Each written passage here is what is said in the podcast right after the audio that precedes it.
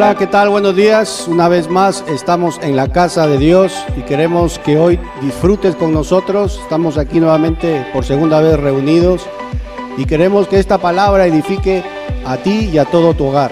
A ti te han dicho tu fe es muy poquita. Bueno, la fe de ellos son más grande. No hay fe, no hay fe pequeña ni fe grande. Simplemente hay fe. ¿Sabes por qué? Porque todo el mundo tiene fe en este mundo. Todo el mundo tiene fe. Tú vas al médico y vas con fe de que algo te va a recetar para que te mejores. Tú te metes en la sala de operación teniendo fe que vas a salir con vida de allí. Tú vas al, al local de lotería y te vas a comprar tu boleto porque tienes fe que te vas a sacar el premio, si no, no te lo comprarías. Todo el mundo tiene fe. El problema es en quién depositas la fe. A veces, como cristianos, nos conformamos con la salvación, ¿no? Nosotros somos salvos y creemos que con eso ya nos vale, ¿no? Pero la Biblia siempre te, habla, dice que Dios lo que espera de ti es fruto, ¿no? Tú no puedes ser un cristiano que digas, yo soy cristiano los domingos, de lunes a, a sábado soy Cristina. No, somos cristianos. Y ayer no sé con quién hablaba y le decía, no, un ingeniero cuando viene te dice soy el ingeniero tal, mucho gusto. Cuando viene un médico dice soy el doctor tal, mucho gusto. Pero nosotros como cristianos no es que vamos a ir de soy cristiano tal, no. Pero a veces escondemos lo que somos. Y nos da como vergüenza decir lo que somos. Yo a la gente nunca le digo, yo soy evangélico, no le digo eso, yo le digo, confío en Dios, creo en Dios, creo en su palabra y trato de vivir como dice la Biblia. Ah, es que tú no, no bebes ni vas a fiesta y eres tu iglesia te lo prohíbe. A mí nunca me han prohibido nada. Pero en este mundo, si tú no bebes o fumas o te drogas, no eres una persona que estés dentro del círculo de esta sociedad. No te aceptan o no te quieren aceptar. Y cuando le dices cristiano todavía te miran más lejos. Pero nosotros sí debemos aceptarlos a ellos. Pero sabes qué? Hay veces que nosotros nos creamos ese tipo de complejos, pero la gente en realidad afuera está esperando oír un mensaje de parte de Dios. Hoy con todo lo que hemos vivido, la gente está mirando al cielo. Nadie, nadie en medio de una circunstancia tan difícil no puede cerrar su corazón a no creer en algo. En mi país, que hay mucho sismo, muchos terremotos, muchos temblores que se llaman allá, ¿no? Eh, hasta los ateos en medio de un terremoto comienzan a orar. No creen en nadie mientras todo va bien, pero cuando viene la necesidad y está a punto de la muerte, comienzas a confiar en todo. ¿Sabes por qué? Porque el ser humano está diseñado en creer en alguien, pero comienzan a creer en otras cosas porque nosotros como cristianos estamos negando de lo que creemos. Si nosotros habláramos con nuestra vida en quien creemos y comenzáramos a ver esos frutos que acabas de escuchar, no hay corazón que se resista a la evidencia del poder de Dios. Y no, no funciona así. Por eso la Biblia dice, o estás frío o estás caliente. Porque tibio no puedes estar. Imagínate un papá que diga eso, ¿no? Yo me pongo, cuando leí este versículo, digo, wow, ¿cómo Dios pudo decir eso? Y Dios prefiere como padre que estés, hasta que estés frío, te prefiere. Dice, ¿sabes qué? Prefiero mejor que me des la espalda a que andes jugando aquí y allá. Y el Señor quiere que tú camines un poco más profundo con Él. Y vas a mirar esta historia que te voy a hablar cómo Dios bendijo, pero antes de la bendición siempre hay cosas que nosotros debemos hacer. Dios no lo va a hacer todo por nosotros. Pero aconteció que estando Jesús, ¿no tienen? Junto al lago de Genezaret, el gentío se agolpaba sobre él para oír la palabra de Dios, más o menos como ahora, ¿no?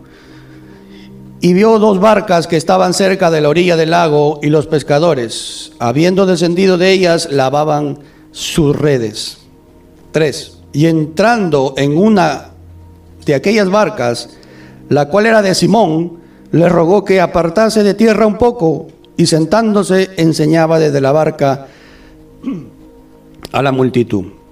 Cuando terminó de hablar, dijo a Simón, boga adentro y echad vuestras redes para pescar. Entonces vamos a ubicarnos a la época, ¿no? Dice que en la orilla estaban las barcas, la habían estacionado en la orilla, y Jesús cuando pasa por ahí les encuentra lavando sus redes. Y tú lo lees, dice lavando las redes, bueno, estaban lavando sus redes. Pero es que en, ese, en esa época, cuando ellos lavaban las redes, significa que habían salido a pescar. Y después de la pesca tenían que lavar las redes para dejarlo listo para la siguiente salida. Y dice que cuando Jesús pasó por ahí, le dijo a Simón si podía subirse a una de esas barcas para predicar, porque era tanta la gente que él se perdía entre la multitud y dijo, yo me tengo que subir a un lugar, porque imagino que Jesús era bajito como yo y quería subirse, ¿no? Para predicar. Dice que le dice, bueno, súbete. Tú imagínate, vienes de un fracaso, porque Pedro, Simón, venía de pescar y la Biblia dice más abajo que no habían pescado nada. Y encima habían pescado toda la noche. ¿Cómo te sientes tú trabajar todo el día y ves que no ganaste nada? Ay, nomás saqué para pagar el alquiler. Ni para comer saqué. Y he trabajado 12 horas. Así estaba Simón con los demás pescadores, lavando las redes. Y viene alguien a decirle, oye, ¿puedo usar esa barca para predicar? Y dice, cuando terminó, le dijo a Simón, boga mar adentro y echad vuestras redes para pescar. Entonces Jesús predicaba en este lago y había gente escuchándolo, tanto que él dijo, aquí se me va a golpar la gente y necesito un espacio donde yo pueda subirme para comenzar a predicar. Estaba rodeado de gente que pescaba y en ese tiempo, como ahora, quizás yo conozco a algunos pescadores y sé cómo es el carácter de ellos. ¿Me entiendes? Tú le dices A y ellos te dicen hasta la Z. Es el carácter agresivo quizás de algunos pescadores, no de todos. Ese es el ambiente donde ellos se mueven. Imagínate Jesús diciéndole a un pescador, déjame subirte a, la a tu barca, que necesito usarlo de púlpito, ¿no? Para predicar. Pero dice Aquí estamos hablando de que eran redes demasiadas pesadas, ¿no? Para lavarlas, estaban sucias, venían de un fracaso, venían de estar toda la noche. ¿Cómo estaban los pescadores? ¿Descansados o cansados? Toda la noche. ¿Quién ha trabajado toda la noche alguna vez? Trabajado, no de fiesta, por si acaso. ¿ah? ¿Cómo, ¿Cómo llegas? Cansado, ¿verdad? no puedes con tu vida, ¿no? Lo que quieres es irte a la cama. A Simón no le, no le ha ido bien. Pasa lo mismo con nosotros, que cuando a ti no te va bien en, algo y el Señor te pide algo, no va a venir Jesús a pedírtelo. Pero pone gente a tu alrededor que piden algo de ti como cristiano. Que le escuches, que le ayudes, que le invites o simplemente que le hables. Pero como tú estás tan cansado, lo que sale de ti es, ¿sabes qué? Búscate la vida, porque yo me busco la mía. Y eso es lo que salió de Pedro. Vas a mirar más abajo cómo Pedro le contesta al Señor. Y uno de los principios que nosotros debemos de tener claro, un principio que sea un principio financiero para tu vida. Yo sé que todos trabajan para que tú puedas tener una estabilidad económica y puedas vivir una vida tranquila. Pero ¿sabes cuál es el principio aquí financiero? La Biblia habla que cuando Pedro, Jesús le pidió la barca, yo me imagino que Pedro le echó una mirada y dice, como me vuelvas a pedir lo mismo, te tiro la red encima, ¿no? Porque Pedro estaba enfadado. Pero dice la Biblia que Jesús subió a esa barca. Imagino que le dieron permiso y sabes qué, ya pues déjalo que predique, ¿no? Si además las barcas están ahí paradas y no están haciendo nada, nosotros seguiremos lavando las redes. Y dice, bueno, predica lo que quieras ahí, ¿no? Y comenzó a predicar. Pero ¿sabes qué pasó? Jesús es así. A Jesús no, no, él no anda pensando o no anda queriendo que tú a la primera le aceptes las cosas, pero aún así te va a seguir predicando. En medio de tu situación, en medio de tu enojo, en medio de tu rechazo a veces a la iglesia, de tu rechazo a las cosas del Señor, Él siempre va a tener un mensaje. Alguien te va a traer un mensaje. Un hermano, o un cristiano, o alguien que tú conoces que es tu vecino. Porque Jesús se puso a hablar y a predicar, y ellos estaban lavando las redes. ¿Escuchaban o no escuchaban el mensaje? Claro que sí. Y estaban oyendo el mensaje, imagino que levantaban la vista. Uy, parece que me están hablando, ¿no? Parece que le han contado mis problemas a Jesús. Y se miraban entre los pescadores y dice, tú has sido de chismoso, ¿no? ¿Por qué le cuentas mi situación? Si yo a ese hombre no lo conozco. Y Jesús seguía predicando y seguía hablando. Y de, luego cuando él termina de predicar, voltea a Pedro o a Simón y le dice, Simón, quiero que metamos las barcas y vayamos a pescar. Pero aquí hay una diferencia. ¿Cuál es la diferencia? ¿Quién me lo dice?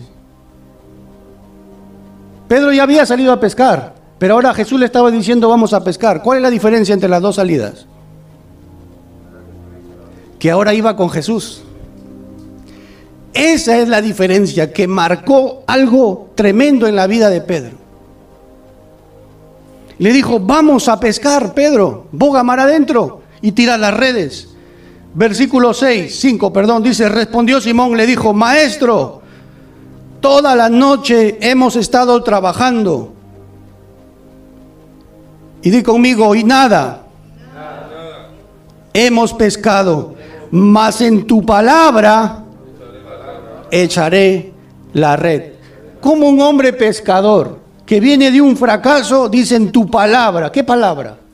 Por eso te digo que Pedro estaba atento a lo que Jesús estaba predicando. Y a veces leemos esta historia, pero no le prestamos la atención. Aquí hay bastante material metido que nosotros no nos damos cuenta cuando leemos estos versículos. Pero Pedro estaba atento a lo que Jesús estaba predicando encima de su barca y dice que cuando él le dice, cuando él voltea a mirar a Simón, le dice, ahora te toca a ti vamos a ir de nuevo a pescar. Le dijo, Señor, toda la noche. Lo que le salió a Pedro, ¿sabes qué es? Lo que nos sale a nosotros.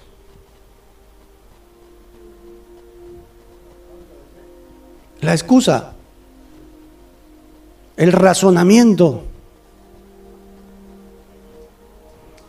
Porque nadie dice luego más en tu palabra. Tú puedes ponerle todo el razonamiento que quieras a lo que Dios te mande hacer. Pero cuando tú veas y camines, a pesar de que tú no quieras, y tú camines, por eso a nosotros nos han enseñado, primero obedece y luego te quejas. Porque hay personas que primero se quejan, pero tampoco obedecen. Cuando Dios te manda hacer una cosa y Dios te dice, por ahí no vayas, ¿Pero por qué? ¿Y para qué? ¿De qué me sirve hacer esto? ¿De qué me sirve ir a la iglesia? ¿De qué me sirve hacer esto y lo otro? Si me va todo mal, obedece. Porque lo que vas a ver después te va a hacer entender todo lo que no entendiste antes. ¿Están conmigo o no? ¿Sí? Entonces, esto es lo que lo respondió Simón. Toda la noche, Señor. Ahora métete a la historia. No está hablando de un minuto una hora de trabajo, está hablando toda la noche. Es frustrante para un pescador que pesca con red industrial no pescar nada. La Biblia dice nada. Ni siquiera dice hemos pescado tres pescaditos al menos para hacernos el desayuno. Nada. No habían pescado nada. Pedro era un empresario porque tenía más pescadores, dice la Biblia con él. No habla de una barca, habla de barcas. Era un empresario. ¿Tú cómo te sientes si tú tuvieras tu negocio y a ti te está yendo mal? Y dice, ¿y ahora cómo les pago a estos? Está bien, yo no como, yo no he ganado nada, pero encima es que esto no le puedo pagar. ¿Te imaginas la frustración de él? Ahora ya lo vas entendiendo. Había una lucha dentro de Pedro. Una palabra me va a cambiar a mí. Dame dinero que necesito pagarlos a ellos. A mí no me des palabra ni me digas esto. Esto es algo real. Que hoy en nuestra vida lo vivimos, ¿verdad? Mucha gente está cerrando negocios. Mucha gente está pagando sus sueños. Pero ¿sabes qué te voy a decir? No es tiempo de pagar sueños, no es tiempo de anular sueños, es tiempo de confiar. Coge tu sueño y tira hacia adelante. Dios te va a bendecir. Mira lo que hizo con Pedro luego. Entonces, aquí hay un principio financiero. No sé si tú te has dado cuenta ya, pero el principio es, a todos nos han enseñado que Simón no había pescado nada, como dice la Biblia.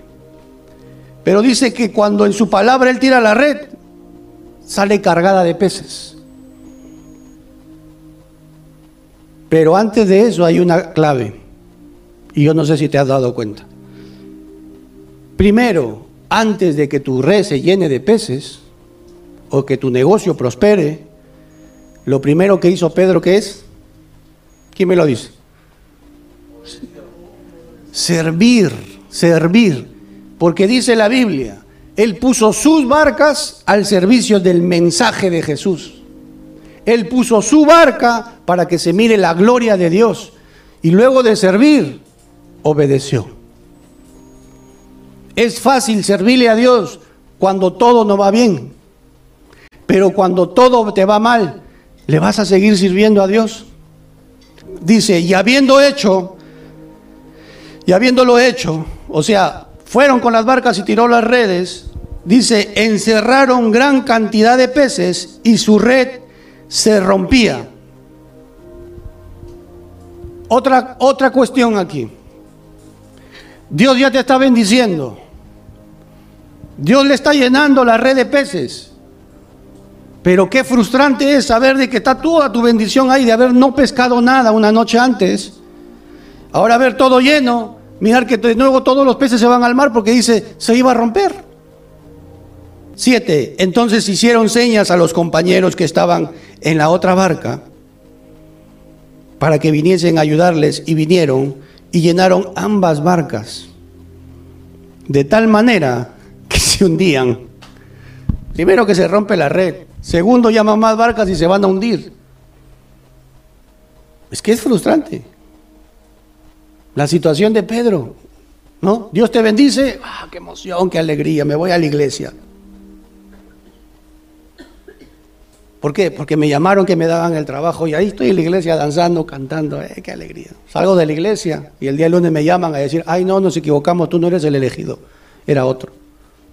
Estabas aquí y Bloom, de nuevo aquí. El estado emocional que Pedro sentía. Pero lo que el Señor le estaba diciendo, Pedro, yo necesito que salgas de la orilla y camines más profundo. Eso se llama profundidad con Dios. Tú quieres ser un hombre de Dios, una mujer de Dios, un hombre y una mujer que confíe en Dios, pero no quieres que Dios trabaje en tu interior. Dios va a trabajar en tu interior para que aprendas a confiar aún en las crisis, aún en los desiertos, uno tiene que aprender a confiar. 8. Viendo esto, Simón Pedro cayó de rodillas ante Jesús, diciendo, apártate de mí, Señor, porque soy hombre pecador. ¿Cuántos confían en el Señor? ¿Por qué nos da entonces miedo salir de la orilla? ¿Sabes por qué nos da miedo? Porque en la orilla tú estás pisando tierra, estás seguro, pero en el mar tu confianza está en la barca y en quien la dirige. Estás en el agua. Y menos, y más todavía si no sabes nadar. Cuando tú viniste a Jesús, te subiste a una barca. Por eso que en la barca todo es fe. ahí el, el mar se mueve y tienes una cantidad de agua que no sabes a dónde vas a ir. Pero tu confianza está segura en Cristo. Por eso Simón tuvo esa experiencia milagrosa con el Señor. Y dice que cuando él cayó de rodillas, porque el Señor ya había trabajado en su corazón y comenzó a mirar la gran cantidad de peces, él lo que estaba reconociendo en su interior. Señor, yo lo he intentado con mis fuerzas, pero he metido tan profundo contigo que tú no me has decepcionado. Y ese es lo que nosotros debemos mirar, que el Señor no te va a decepcionar en la profundidad donde tú te metas. Hay gente que le tiene miedo meterse en las iglesias. Hay gente que le tiene miedo dar un paso más. Pero lo peor que te puede pasar, ¿sabes qué es? Que Dios te bendiga. Eso es lo peor que te puede pasar. Por llamarlo de una manera. No conozco cristianos que confíen en Dios que les vaya mal. Y si a alguien le va mal, tú dices, yo conozco a uno que tiene años. Los años no te hacen cristiano.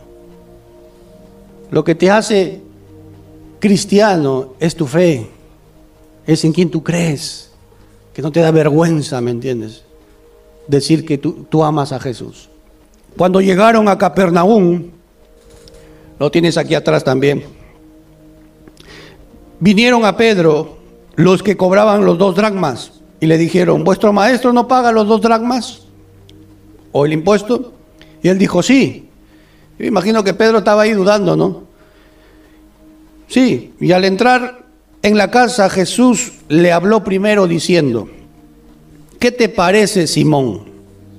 Los reyes de la tierra, ¿de quiénes cobran los tributos o los impuestos? ¿De sus hijos o de los extraños?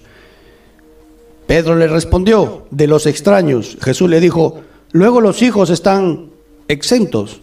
Sin embargo, para no ofenderles, ve al mar, echa el anzuelo y el primer pez que saques, tómalo, y al abrirle la boca hallarás un estatero, tómalo y dáselo por mí y por ti. A Simón lo estaban preparando, Jesús lo estaba preparando para un montón de cosas sobrenaturales en su vida. Esta historia, después de haber pescado con redes industriales, con barcas, Jesús le da una orden y le dice, vete al mar y con un anzuelo, el primer pez que pesques va a tener una moneda allí. Esto suena como a dibujos animados, ¿no? El Señor me va a mandar, ¿no? Es como hoy, ¿no? ¿Y de qué te sirve la fe? Lo que necesitas es dinero para pagar las cosas.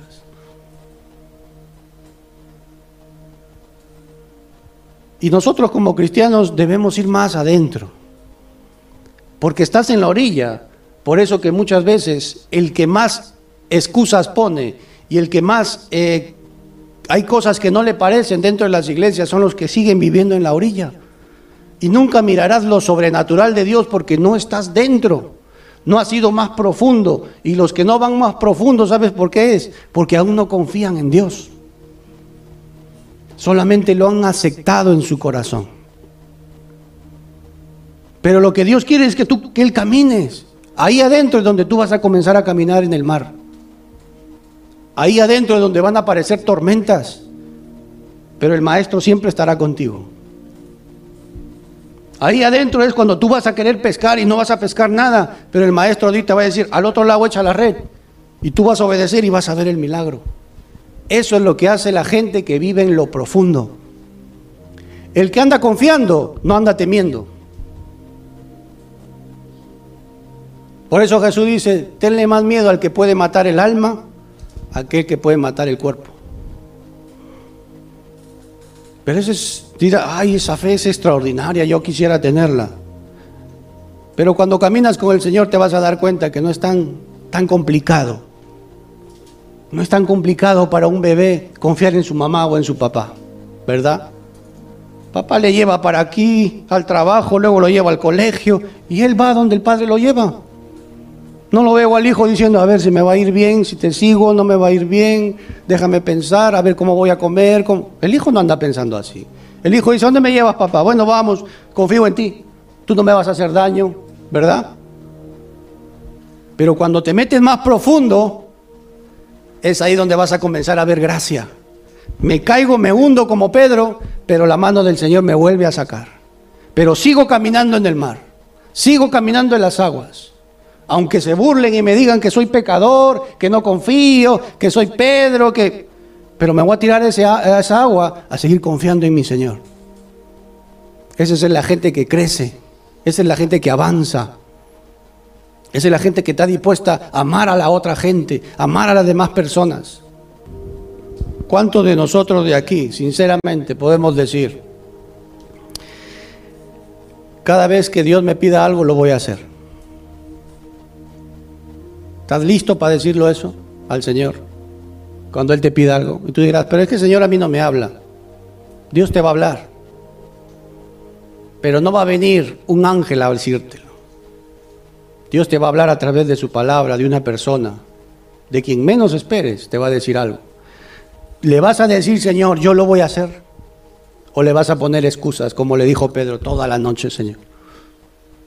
Pescando, trabajando, el tema, por ejemplo, aquí del servicio.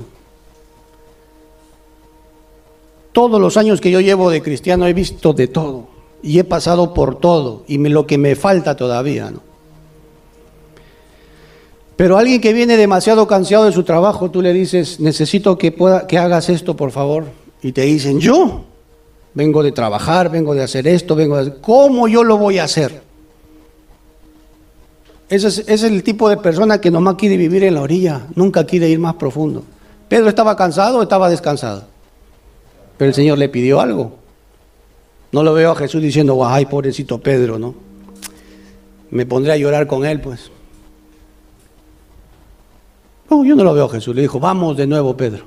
Tranquilo, vamos. Te aseguro que después de la pesca milagrosa se le fue el cansancio a Pedro y comenzó a renovar fuerzas. No solamente él, sino todos los que le acompañaban a él. Entonces, nosotros tenemos que tener ese espíritu de servicio. Y servir no es venir a la iglesia a hacerlo. El espíritu de servicio tiene que estar las 24 horas del día, los 7 días de la semana dentro de tu corazón. Para que uno mire gloria, para que uno mire crecimiento, tiene que entrar más profundo. ¿Quieres ayudar a más gente? Entra, no tengas miedo. Te aseguro que Dios te va a bendecir. De la orilla se mira muy bonito, con tu toalla tomas el sol, qué bonito.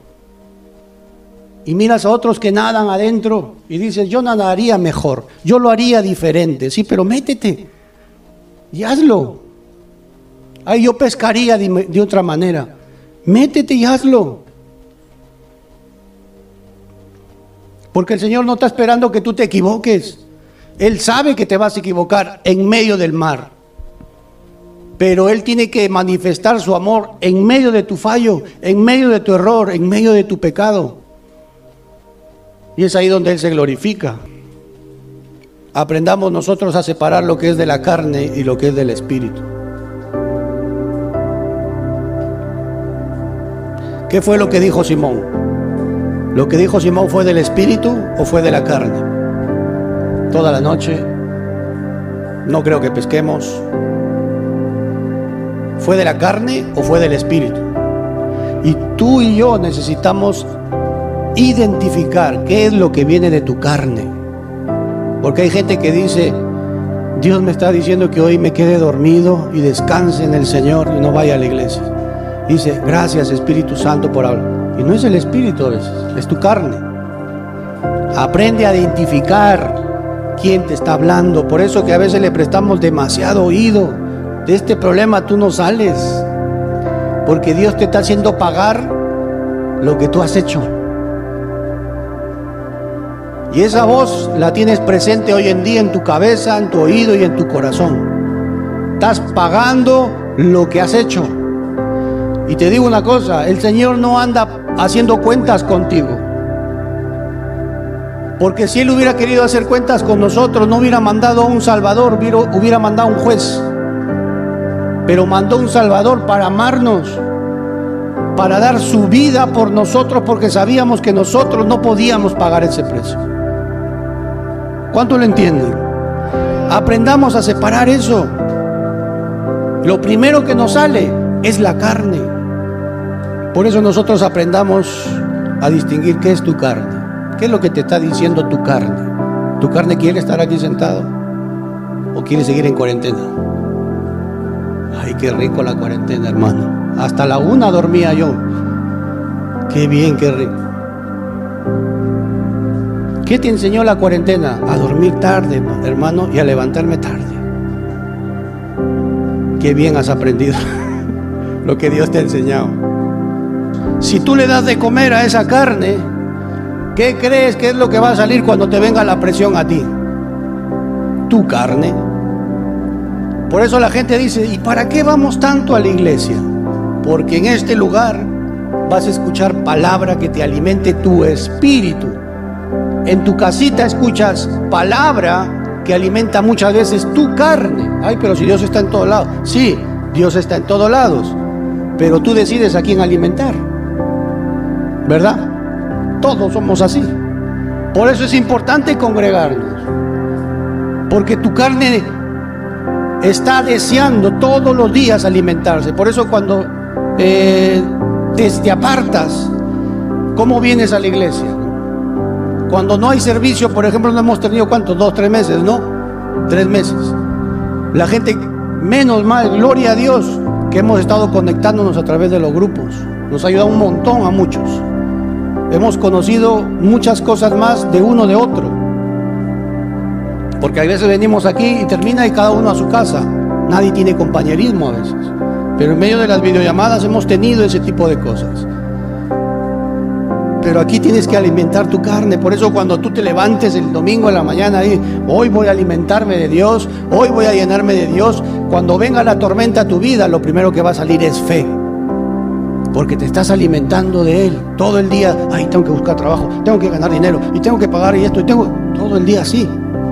Pues normal que cuando venga el problema, la circunstancia, lo, lo que va a hacer en ti es que te pongas a llorar y te desesperes y te hundas más cada vez. Porque esta guerra es espiritual y es lo que tenemos que entender. Amén. Entonces, no es fácil lo que Pedro pasó, pero me alegra mucho lo cómo terminó. Cuando Pedro quedó solo y Jesús murió y, subió, fue ascendido al trono de Dios, cuando Pedro comenzó a predicar, dice que su primer mensaje convirtieron a cuatro mil personas, el segundo a cinco mil personas. Una persona que venía del mar de fracasos, de no, de no saber ni siquiera hacer buen trabajo de, a lo que se dedicaba, de lo que él era profesional. Es como que tú me digas, yo soy buen futbolista, hermano. ¿Así? ¿Ah, y vas a dar tres toques, ni, ni dos llegas. Soy buen carpintero y no sabes hacer ni siquiera una silla. Así se sentía Pedro. Frustrante.